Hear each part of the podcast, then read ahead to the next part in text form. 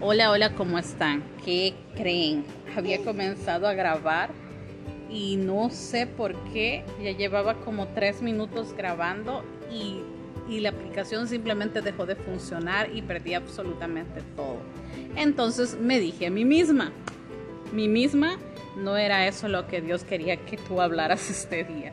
Entonces vamos a cambiar el ritmo porque estaba súper emocionada contándoles algo, pero será despuesito. Hoy no conviene.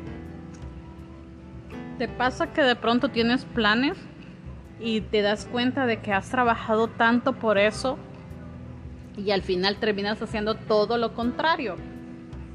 O a veces simplemente no lo haces. A mí me pasa muy seguido y me acaba de suceder. Había preparado tanto platicarles de un tema, lo había pensado tanto, tanto, tanto que de hecho, había caído en, eso de parálisis por análisis porque ya no había grabado. Entonces hoy que yo se suponía que yo estaba lista para hacerlo, pues me pasó esto que acaba de pasar.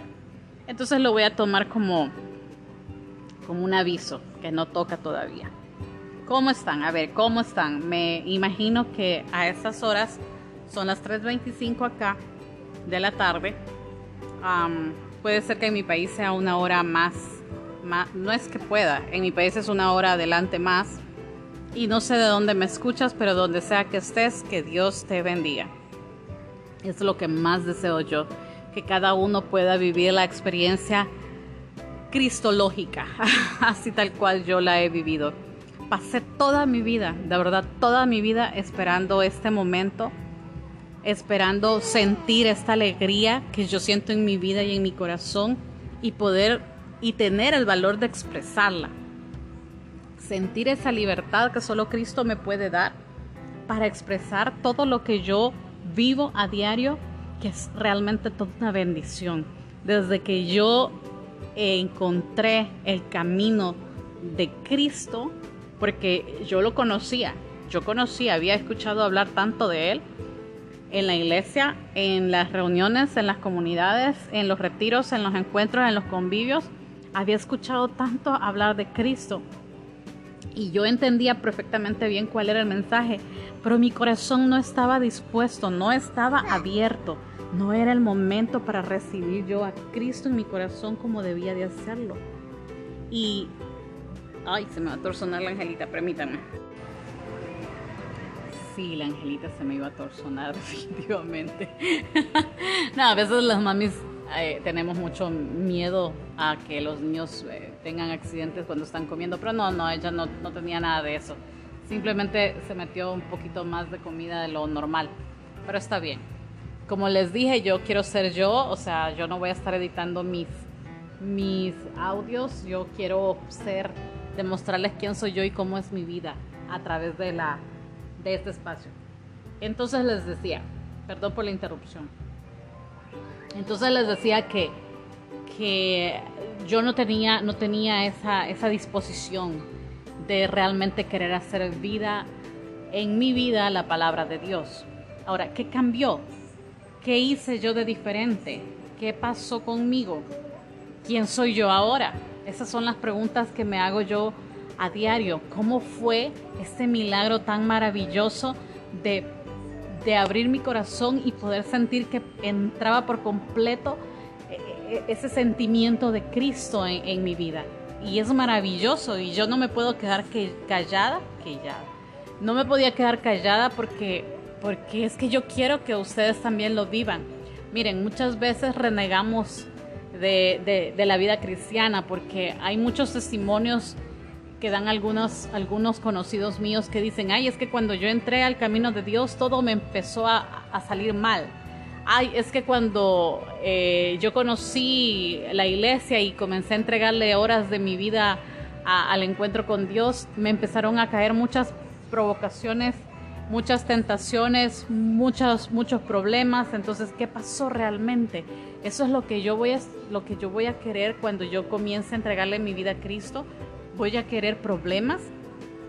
Es que nadie te dijo que cuando entrarás al, camino de Cristo iba a ser las cosas fáciles. Pero ahora todo lo difícil se va a hacer fácil si pones tus cargas en las manos de Cristo. Esa es la diferencia. Cuando tú comienzas a confiar que los problemas que te lleguen, porque te van a azotar problemas. Yo no te quiero contar mentiras, yo te quiero contar la verdad. La verdad de seguir a Cristo es que te van a azotar muchos problemas, porque de pronto tú vas a comenzar a pedirle a Dios que te bendiga y que te ayude a ser mejor persona. Pero es que dime, ¿qué soldado se hace soldado si no es porque va a la guerra? ¿Mm? ¿Te das cuenta? Entonces, el por qué nos azotan las situaciones difíciles cuando nos vamos acercando cada vez más a Cristo, cuando tratamos de hacer las cosas bien, es porque Dios te está formando, es porque Dios te está, te está probando a ver si es cierto que ese amor que sientes por Él es real. A ver, te voy a poner un ejemplo, un ejemplo bien claro. El día que, que yo acepté realmente hacer un cambio en mi vida y entregarle mi alma a Cristo, ese mismo día, esa misma noche, donde yo me sentía totalmente regocijada, se me vino un problemón en el trabajo que comenzaron a acusarme de cosas que yo no, no había hecho. Entonces yo decía, Señor, enséñame, enséñame cómo debo de enfrentarme a esta situación. ¿Qué es lo que debo de hacer? Yo ya no estaba sola, yo estaba segura que ya Cristo estaba conmigo que Dios iba a tomar el control de mi vida.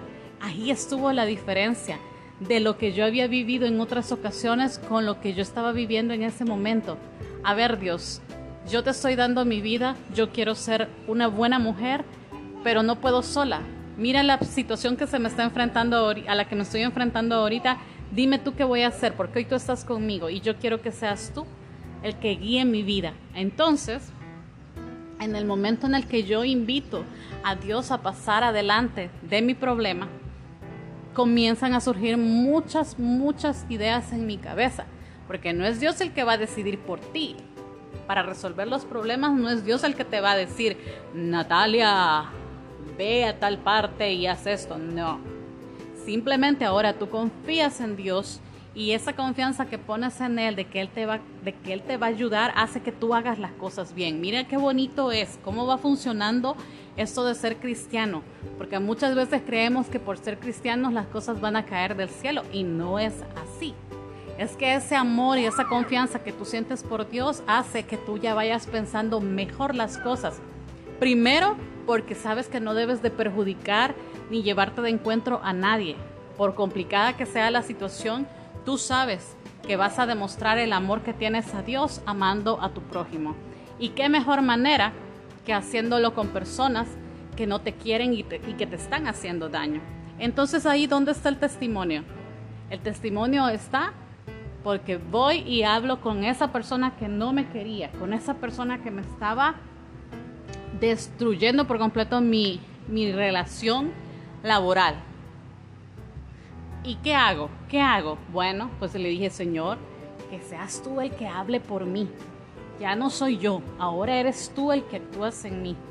Demostrémosle a esta persona que yo sí soy cristiana, que yo sí te quiero seguir.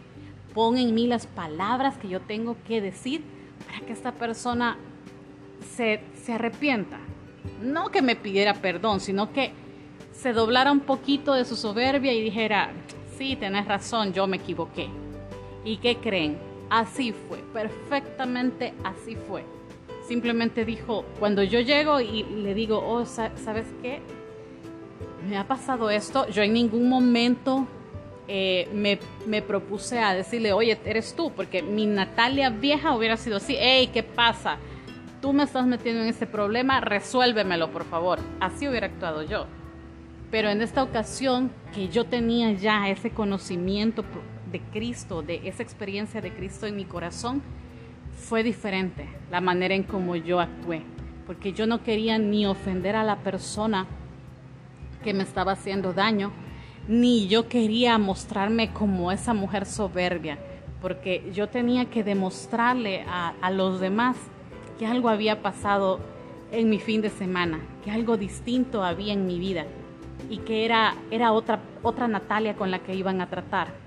Y ahí me di cuenta que lo que decía Mahatma Gandhi, que el mal se vence con el bien, era cierto. Las guerras se vencen a través de la paz. Y entonces llegué yo y fui yo la que practiqué en ese momento el pedir disculpas.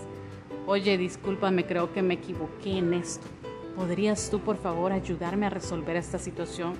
Porque no quiero perder mi empleo. De mi empleo depende la educación y la manutención de mi hija. Necesito tu ayuda. ¿Lo puedes hacer? Esa, esa conversión ni yo misma me la creía. Yo decía, Dios mío, ¿cómo, cómo puedo yo, la sabelo todo, la puedelo todo, la resuélvelo todo? Voy a venir y hablarle a esta mujer que sé que es la que me... Y era una mujer, sí, vaya, ya. No voy a decir nombre, pero era una mujer la que me estaba, me estaba arruinando mi momento laboral. Entonces, decía yo, ¿cómo? ¿Cómo? O sea, yo me quedaba admirada de mí misma, de cómo había logrado manejar esa situación. Y entonces decía, no soy yo, es Cristo el que vive en mí. Mira, cuando tú aceptas que no eres tú el que tiene la fuerza, sino que es Dios el que te la da, uff, no te imaginas. Ahí empieza papá Dios a trabajar, a trabajar en ti, a favorecerte en todo lo que tú vayas haciendo. Pero ¿qué necesitas? Necesitas descubrirte que no eres tú, que es Dios el que actúa en ti. Eso, eso mis amiguitos, es fundamental. Todas las cosas que te pasan en la vida son porque papá Dios te las quiere poner ahí por una u otra razón. Ten cuidado, eh, porque las cosas malas, las cosas malas, si son decisiones tuyas, no vienen de Dios. Hay algunos acontecimientos que te complican un poco la vida sin que tú los hayas, eh, sin que tú los hayas creado y que tú dices cómo se dio eso si yo no he hecho esto o yo no decidí así. Entonces tienes que ir descubriendo también cuál es la voluntad de Papá Dios.